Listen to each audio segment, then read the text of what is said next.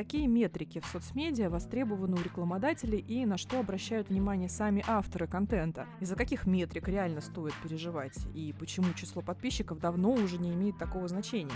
На эти и другие вопросы мы постараемся ответить в коротком выпуске подкаста «Бренды и медиа». С вами Анна Подрятова, директор по маркетинговым коммуникациям Высшей школы экономики.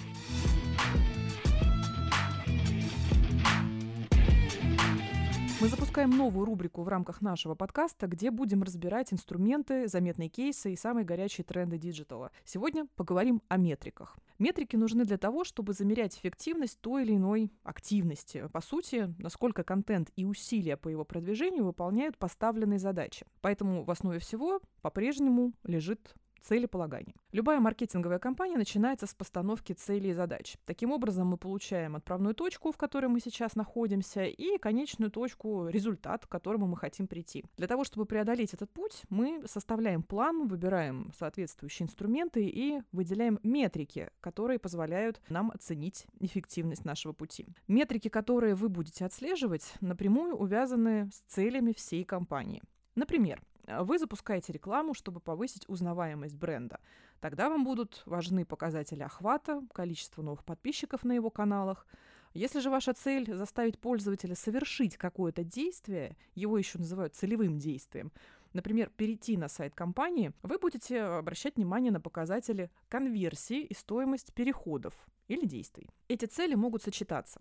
Например, есть автор, который растит свой личный бренд, то есть работает над узнаваемостью, а потом он же запускает свой марафон или курс, где ему теперь, помимо охватов, важно следить за востребованностью продукта. На самом деле метрик великое множество. Разрабатывая компанию, вам нужно выбрать те, которые лучше всего помогут замерить эффективность именно тех процессов, которые важны при решении вашей задачи. Долгое время и авторы, и рекламодатели обращали большое внимание на количество подписчиков. Чем их больше, тем считалось потенциально эффективнее компания. Сейчас все окончательно убедились, что гораздо интереснее следить за такими показателями, как охваты и вовлеченность. Такие old news, тем не менее, для многих все-таки не сразу стало это очевидным. Охват — это количество пользователей, которые увидели ваш контент. Охват — это не то же самое, что просмотры, ведь один пользователь может посмотреть контент несколько раз, и все они засчитываются в просмотры. Охват работает на узнаваемость, и он показательнее подписчиков. Возможно, на блогера подписаны миллионы, а реально его контент смотрят только десятки тысяч. Для компании это может быть критично. Другая любимая всеми метрика — вовлеченность. Это соотношение всех реакций на контент к подписчикам или к охвату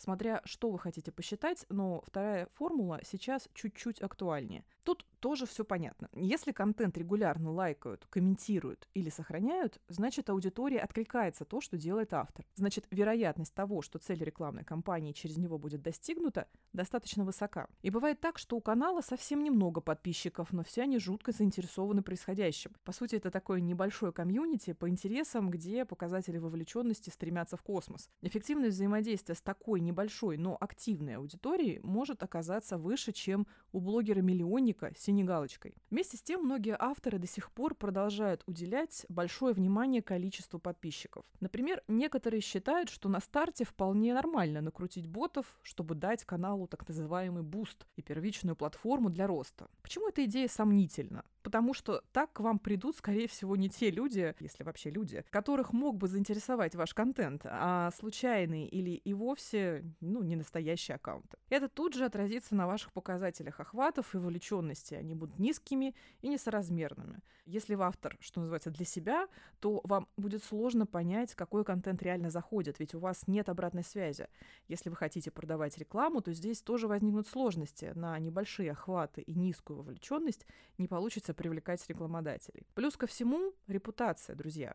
Накрутки легко распознать. Э, существует множество сервисов, которые позволяют вычислить процент накрученных подписчиков. Например, у известного сервиса аналитики Telegram Tegestat есть специальные красные метки, которыми помещаются каналы, которых аналитики сервиса уличили в накрутке. Интересно, что сейчас этот инструмент приобрел еще одну функцию. Конкурирующие авторы и просто недоброжелатели, к сожалению, стали часто подкручивать друг другу подписчиков, комментарии или реакции.